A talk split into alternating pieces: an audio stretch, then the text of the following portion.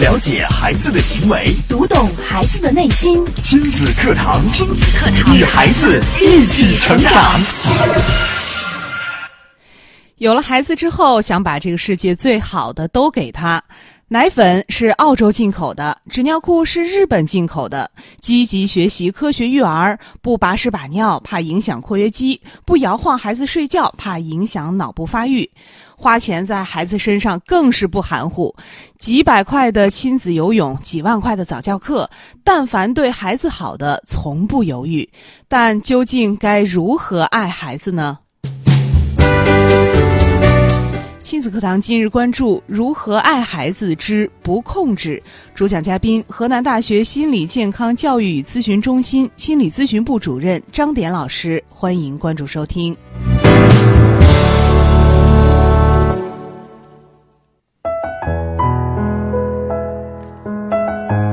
大家好，我是主持人潇潇。那接下来我们有请今天的嘉宾张典老师。张老师你好，嗯，主持人好，听众朋友们好。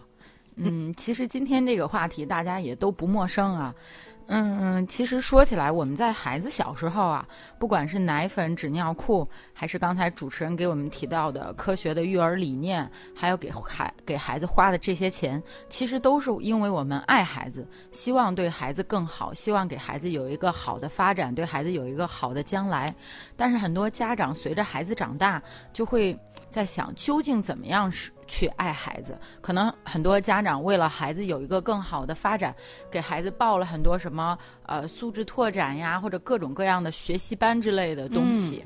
但是我是最近看了，呃，应该是一五一六年的时候，央视出了一个家庭教育纪录片，叫《镜子》，很多小学还有中学，其实据我所知，组织了观看。嗯，我不太清楚，就是咱们河南这边有多少人看过。但是我最近在网上又仔仔细细把这个三集的呃家庭教育纪录片又看了一遍。嗯，我觉得对于我们来说还是很有启发的作用的。这个纪录片讲的是三个家庭的孩子因为辍学。家里陷入了困境，就是因为孩子在家不去上学，然后父母们也很焦虑，父母也工作不好，就非常操心。这时候父母很无奈，就求助了一所特殊教育学校。就这种教育学校，可能我们有的也知道，什么戒除网瘾的，就这种。嗯，这个教育学校设在武汉，这三个孩子有武汉的，有广州的。呃，反正还有河北的，就是三个地方的孩子。嗯，然后他们家长出于无奈，有一个只有一个孩子是自愿去的，另外两个孩子都是被捉去的。就是呃，那个特殊培育学校的那个校长带着两个，就是我们说那种教官，就是平常生活教官，去孩子家把他摁在了床上，然后捉走的，都是这种情况。就是可能我们很多人的第一反应说：“呀，这孩子有问题。”家长一开始也都是这么想的，就是需要改变的是孩子。说这典型是个问题孩子呀。对对对，就是家长觉得把他送到这个学校，他总共是八十一天，就是把孩子给改造了，这个问题可能就解决了。嗯，但是呢，嗯，父母们是觉得把这个交给了这个学校。然后应该孩子改造好了回来上学就没问题了。嗯，但其实呢，并不是这个样子的。呃，我给大家举其中一个家庭的例子，就是他都是是化名，他有一他有一个叫佳明的孩子。嗯，当时这个学校去捉他的时候，他父亲是这么跟学校说的：说呃，就是高中已经开学了，但是他始终就不去上学。嗯，就在天天就在家躺着，怎么都不去。然后那个跟父母说他要去当背包客。走遍全国各地，边打工边当背包客。我我不上学了。嗯，然后他父母就带着这个特殊学校的老师跟那两个教官去家里边去捉他了。据他父母说，这个孩子除了不上学以外，就是一直都非常乖，嗯，没有不听话过。但是这次不知道是怎么回事儿。然后这个特殊学校的这个家长，不是这个校长和教官就去了。然后这个孩子当时反应就特别的激烈啊，奋力的反抗，然后大声的叫，还指着他胳膊上那个伤痕说：“你们敢动我吧？看这是什么？我死给你们看！”嗯，就是这样一种情绪反应，特别的激烈。后来就是真是连抬带拖把孩子给弄走的。当然父母也特别伤心。他走的时候，父他父母站在墙角，就在站在楼外边，在那儿。哭就很伤心。这个孩子到了学校以后倒是还好，反而是家长后来上了他们这个学校的特点就是，除了教育孩子以外，有一个封闭式的训练以外，嗯，他有一个六天的家长课堂。家长课堂，对，嗯每个家长都每个家庭。不是只能去一个人，就是父母都必须全全部参加。嗯，然后刚开始这个佳明的父亲去了，他就一一直在说说没有改造好孩子，他还不来上学，让我来有有什么用？嗯，对，就是他是还是意识不到，就是肯定有家里的就是我是孩子出了问题啊，你还不赶紧把我孩子给教好？你对，你把我喊来这儿有什么用啊？对嗯，然后他就觉得他很委屈啊，他去了那个课堂，他很委屈。他说：“我错了吗？我就是告诉小孩儿，你得奋斗啊，你得有一个好的将来和前程啊。呃，我觉得我都是为了孩子，我说的每一句话都是为了他好。对我，我操碎了心，我操了满满的心，我天天这么努力工作，我为了什么？我全都是为了他。然后这个父亲就觉得他自己还很还很委屈，嗯他就不理解，就是我到底错哪儿了？哪个家长不希望自己的孩子有一个很好的前程？嗯我哪儿做错了？就是他没有这个意识。对他没有这个意识，就是满腹的，就是他自己的牢骚，觉得错全部都在孩子，这个孩子出了问题，需要改造。但是后来这个呃，这个学校一方面是他们的这个老师是很有经验的，我印象特别深刻，就是他们有一个专家老师跟所有的家长讲了一段话，说我们现在这个社会干什么都是需要证件、需要执照的，开车需要执照。你从事一些行业需要考取各种各样的资格证，嗯，但是做父母，没有人让我们学习过他究竟需不需要取得资格，做就做了，我们想怎么做就怎么做，所以这时候就带来了很多的问题。然后就切换到这个这个小孩儿，这个佳明就接受了一个在学校培训基地的一个采访，这个孩子就哭得哇哇叫，就就是你如果听他说的话，你觉得哎呀这都是小事儿，但是你会觉得他压抑了很久。这个孩孩子就说：“我从小什么事儿我就没做过决定，我从小都是按他们说，他们让我怎么做我就得怎么做。嗯，呃，买衣服我不能做决定，要他们给我选选好。我要骑车出去不能去，因为很危险。嗯，呃，我想养个猫，想养个狗，我要是抱回来，他他们就把我的猫狗给扔了。他说，我觉得我再这么下去我就怂了。怂了。对，就是为了证明自己没有那么怂，嗯，所以我觉得我现在要自己做决定，我就要出去，我就不上学了，我就要去做做背包客，嗯、呃，什么吃苦受累，嗯那我都认了。嗯，其实你会发现，哎孩子，那那我能不能这么理解？是他，嗯，我就不去上课，其实不是不想上课，不是不想学习，就是为了证明跟家长对作对。对，就是证明我不怂，对，我有能力决定我自己的事儿。嗯，我其实他对学校没有真正的多大的仇恨和厌恶，对，就是为了跟父母做决定。他他说他们答应我的，说我中考完了想干嘛就能干嘛。嗯，结果呢，嗯，就是撒谎，什么都不让我干。就是在父母的这种，你会感觉到，就是在他父母的这种爱的高度的控制之下，小孩发展到了青春期的这个年龄，正好是人生的第二个反反抗期。嗯，正好到了第二个反抗期，又是青春期，又是男孩子，就是这种自我意识的这种觉醒，促使着他。希望自己现在能够掌控自己的生生活。其实你听起来，这个孩子哭的这个事儿都都让人觉得，哎，呃特别小啊，就就还有点可笑不。了啊，对有什么大猫小狗，对，但但是他现在就不去上学了，他父母慌了呀。嗯父母就觉得天哪，他不上学，这以后这这这这没办法，嗯呃，这肯定以后走上社会这不行啊。他父亲就说，那个当时家长课堂上有一道题，就是呃让家长写一写，就是说那个如果你现在只剩十分钟的生命，你要告诉你的孩子什么？嗯，佳明的父亲就写的是，我要告诉他究竟这个路该怎么走，人生应该有什么样的 努力方式。嗯然后这个培训的这个讲师就问他：“你认为什到底什么样是他该走的路？”嗯他说：“那小孩的思想他还是有偏差的，要给他纠错的。他懂什么呀？对，嗯然后这个培训师就说：“你就是死不悔改，就是你孩子已经是现在这种状态了，你还是是意识不到你究竟在哪个地方出现了问题，嗯才让孩子有这样的反应。对呀、你说你懂这么多，你知道这个路该怎么走，你知道了这么多有用吗？对孩子按照你说的你铺的路去走了吗？对，其实这个小孩儿也很简单，他只是像对自己的生活有一点主权。你想十四、十三四，呃，不对，这应该是。呃，十四、十五六岁左右的这个男孩子还在青春期，他其实就是想我自己选一件衣服，我能做为自己的事情做一件决定，我能骑车去转一圈，他就觉得这样的生活其实就是他掌控了他自己的。生活就是，其实我们想想，每个人的成长过程都是在不断的这种锻炼的过程中，慢慢的掌控自己的生活，走出父母的这种呃保护，然后慢慢的去长大的。但是他的父母在一定程度上，太长时间也呃也。最大程度的剥夺了小孩子的这种呃自主生活和探索生活的这种能力，所以就得来了孩子这种这么强烈的反应。就说就是，我就觉得用一句话形容，就是越想控制，有时候对孩子来说越容易失控。嗯，当他辍学的时候，你一点办法都没有，他死活都不去，他天天在家躺着，也不是说他呃有多大的网瘾而不去上学，怎么我我就在家躺着。嗯，偶尔去上上网，去玩玩游戏。嗯，但是，我就不去上学。对，你不让我当背包客，那我就在家躺着。你不把我锁家，我我可能哪一天就跑出去了。嗯嗯，就是就是在这种青春期的关键时刻，小孩就很容易选在这种又在上学的这种事情上，在重大事情上跟父母有一个很严重的冲突。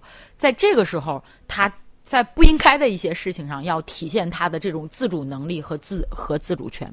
这时候，我们父母就很就很恐慌了。嗯，其实很简单，就是因为父母控制的太厉害了。是，我觉得孩子是在用这种方式来告诉家长，你们的这个方法，你们教育我的方式真的是出现了问题。嗯，我觉得佳明其实是在用一种很好的方式来提醒家长。对，其呃，我们看似说，哎呦，这个孩子这个太不懂事儿了，做的太不好了。其实这反而是一件好事儿。如果我们想一想，有的孩子就是逆来顺受惯了，反正呃，你控制我就。就控制吧。对，到了最后，这个我们看似哎很听话、很乖巧的孩子，可能他长到了这个二十多岁，甚至三十多岁的时候，没错，他完全没有自主生活的能力。对，可能永远都在问妈妈：下面我该怎么弄？对，妈妈下面该怎么办？这这就是咱们经常说的妈妈宝男。妈宝 对妈宝男就是一种很典型的。但是现在社会不同了，可能七八十年代这样的乖孩子。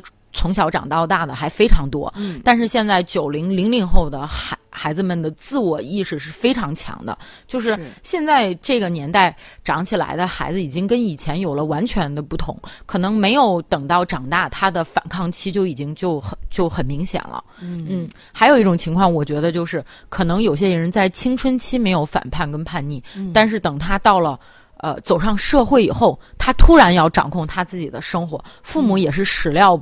不及的，我就碰见过这样一对儿，就是找不到孩子，上大学以后失联了。失联，对，父母就是孩子出去上大学了，突然失联了，找不到他，找了几乎半年，后来在哪儿？他去骑川藏线去了。他说：“我爸妈肯定不同意，我就就没告诉他们，我听他们。”听的话听太多了，我得自己得做回主。我知道他们肯定不同意。对，以前我在家里面，他们时时刻刻在他们眼皮子底下。现在我出来了，对，我就直接走了。就就这种，把父母急的真是快一夜间都快白头了，不知道是怎么回事儿，也没有跟学校履行所谓的手续。但是这个孩子的理由也很简单，我就想去透透气。嗯啊，他说我在寝室住着，一天我妈几个电话找不着我，就给我寝室人打，我受不了这种远程的这种监控。我是一男生，我长大了，我觉得这样会很丢脸。嗯，就是不同的反抗期，其实就是在孩子应该掌控自己生活的时候，父母控制的越厉害，可能你后期父母要面临的这种困境可能就越大。但是我们很多父母就。从我们开头说的，就是因为我们都想给孩子最好的，还是那句话，父母没错，爱孩子没错，爱孩子对没有错。但是有时候这种方式会让孩子跟父母都陷入一种困境当中。是我们说这个爱孩子不等于是完全的把孩子控制起来，没错。好，那接下来呢，我们稍事休息啊，在一段广告之后，我们接着回到节目当中。亲子课堂正在播出，稍后更精彩。开车需要学习，电脑需要学习，那教育孩子呢？任何事情都需要技术，而最需要技术的事情就是教育子女。孩子肯定比电脑、汽车更复杂、更精密，而重要的是它更珍贵。假如我们一生只能拥有一项本领的话，必定首选家庭教育。教育孩子，你是合格父母吗？亲子课堂，为人父母者的必修课程，让您轻松玩转孩子，成就孩子的一生。成就孩子的一生。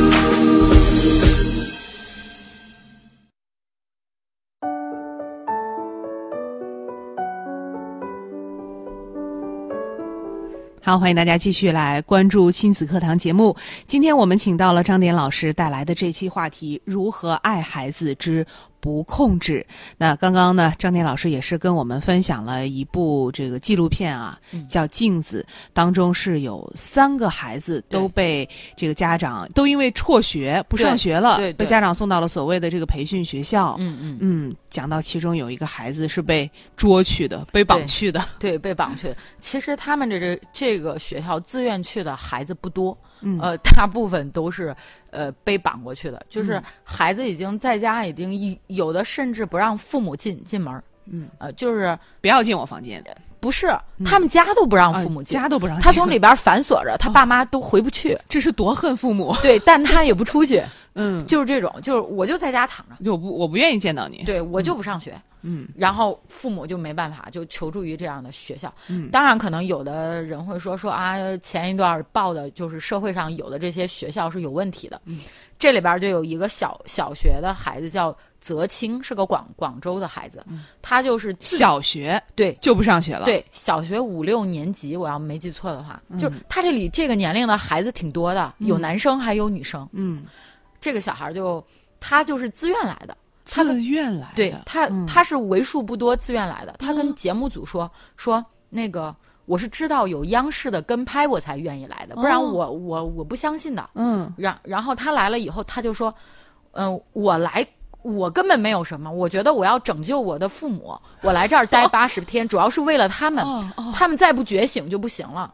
但是你通过这个片子看到他父母的状态的时候，嗯你觉得确实有问题。确实该拯救了。，对，确实是该拯。嗯就是有时候孩子的这种通透啊，你是不能想象的。嗯嗯，有时候就是除了我们父母想控制孩子以外，其实孩子有时候会反控制啊，这是人之常情。就是我们想控制别人，其其实是一种本能嗯，啊。但是有时候父母就很容易打着爱的旗号，然后对，就是把把孩子当成自己自己的私私有物品、私有财产。对对对，我想怎么样就怎么样。对嗯所以我是觉得，呃，通过这个片子想提醒大家的是，就是是不是孩子从小我们就要呃适当的控制控制我们想控制孩子的这种想法。我给大家提几个小小问题，比方说你们家的儿童房，如果你的孩子不是小的，就是自我意识都没有的这种，你你们家的儿童房是你给孩子布置的吗？嗯颜色是你选的吗？嗯，然后家具是你挑的吗？，对它的布置是不是它一定要保持按你的意愿要保持清洁？嗯要是很乱的话，你的情绪嗖就上来，就受不了。说你看这乱的，嗯，你有没有想过，孩子这时候其实看起来有个房间，但其实是没有的，嗯，因为要按照你的意愿。其实小孩有时候弄乱一些是很正常的，对吧？对在你可接受的程度上，还是给孩子一些这方面的自由。嗯还有的家长看起来就更常见，就是比方说，有的妈妈会问孩子说：“哎，今天你中午想吃什么？”孩子说：“我想吃披萨。”然后他妈妈说：“吃什么披萨不营养也不健康，吃鱼吧，鱼最健康。”看似给孩子去选择，但是呢，你剥夺了孩子选择的这种权利，你替孩子去做决定了。嗯，这样的事情虽说很小，你认为你都是对的，嗯但是这个时候其实你也是在无意识的一步一步去控制孩子的生活，给他你认为所谓的对的东西。有的时候家长还是两个小孩儿一一打架一吵架，家长马上来了，哎，别哭别哭，别吵了，嗯，这你不就想要这个吗？妈妈给你买一个，嗯，看似是对自己的孩子的爱啊，不让他觉得他没有，不让他觉得他缺失了。嗯，但是有时候你想过没有，你剥夺了孩子自己解决问题的能力，对，你还是在控制孩子。其实孩子就是在不断的锻炼和摸爬滚打之中长大的嘛，对吧？是啊，为什么孩子长大之后跟同学的相处能力不好？对，到了社会上之后，你觉得他社交的这个能力很差？对，这都是从小一点一滴养成对，就是有时候我们的这种爱，但替孩子代办的事情太多了。嗯其实有时候在不会受到伤害的情况下，多给孩子一些空间，对吧？多给孩子一些自由选择的这种权利，其实对孩子、对家长来说都好。但是嗯我们现在很多家长就是因为太爱孩子了，而且总希望给孩子最好的，所以经常不知不觉间，可能我们就给孩子安排了很多很多的事情。但是其实这个在某种程度上是在干扰和破破坏孩子的自然的成长。其实，如果我们能调整和改变我们对待孩子的这种方法和态度，我们对教育孩子的这种水平，做父母的水平，可能就提高了很大的一大截。嗯，嗯，就像那个小学生所说的啊，对，我是来这个拯救我的父母的。，对对对，他们确实该改变了。嗯，对，这个小孩儿其实就是又说回这个孩子，就这个广州的孩孩子，其实是很让我吃惊的，就是他年龄不大，年龄很小。对这个这个特殊教育学校，他们是一百呃三十九期学学员，嗯，他们每一次八十天的这个集中呃这个生活培训结束以后，他们有个就是结营的那个仪式，嗯，这个小孩想了一个话剧。就类似于现在很流行的心理剧的这个表演，嗯然后他虽然只节俭了里边的几个镜头，但是也很让我震撼现在孩子的这种思维和语言的能力。嗯，有一个孩子比他大一点的孩子，他念的总结是，他说：“呃，我就是一个机器人，嗯我的程序是我父母给的。嗯有一天，这个机器人长大了，嗯程序不适用了，嗯，他惶恐了，但是他觉得他是被抽空的，因为没有一个合适的程序告诉他你接下来该怎么做。嗯这个孩子稍大一点，然后这个孩子就直接点了。我不知道这个做这个纪录片是不是做完以后起了这个名字，就这个叫泽清的广州的这个小学生，他上去的第一句话就是“我是父母的一面镜子。哇，他好高的领悟力，”。对，这个小孩就很厉害，嗯就是太厉害，就是你是觉得他的这种思维跟语言的这种能力，已经不是我们觉得，哎，就就是个这小学生，父母就觉得他懂什么呀？他就是他不懂事儿，他不去上学，不是这样的，而是他的领悟，他懂得已经到了一个高度。，对他走在了父母的前面。前面对、嗯这个小孩儿，他在家的情况就是，他觉得他的被认同感很弱，嗯其实还是父母控制的太厉害，老觉得就是你你小孩儿你不行嗯不懂，你得听我的。就他的这种他自己的这种发挥他主观意识的能力，就是这种意识非常强，但嗯是父母不给他这种机会，对他他母亲对他的关注也比较少，就是他老觉得我没有用。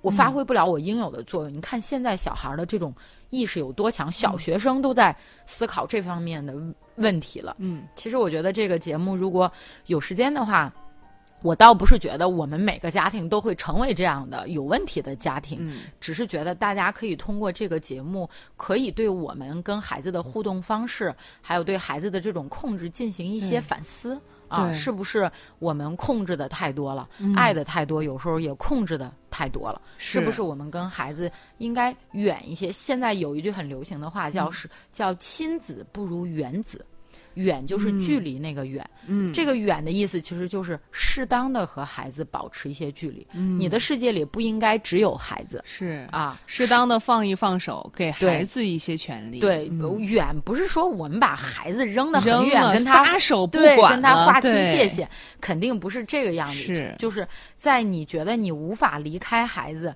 呃，然后什么都担心、步步紧跟、不敢放手的情况下，是不是让忍住自己的这种焦虑，嗯跟孩子保持一定的距离，给他空间？也像我前面节目给大家曾讲过一期，就是不打扰孩子。有时候你忍住一下，不要太过多的去打扰他，这时候对孩子其实就非常好了。嗯，这就是我们说的这个不控制。嗯。其实有时候，当你给孩子一些空间，给他自己一些权利的时候，你会发现，孩子并没有你想象的，就是这个也不会，那个也做不好。是的，嗯。是的，嗯，孩子有时候远远比我们想象的能力要强，而且你要给他这个机会，你别觉得，哎呀，他们家孩子那么好，我家孩子畏首畏尾的，你你想过没有？是不是你包办的太多，代办的太多了？嗯，当孩你觉得孩子身上哪一点不好的时候，嗯就像刚才泽清说的，我就是父母的一面镜子，对，要看一看自己。嗯，对。嗯好，非常感谢张丹老师精彩的讲解。时间关系，今天节目就是这样，明天同一时间亲子课堂和您不见不散。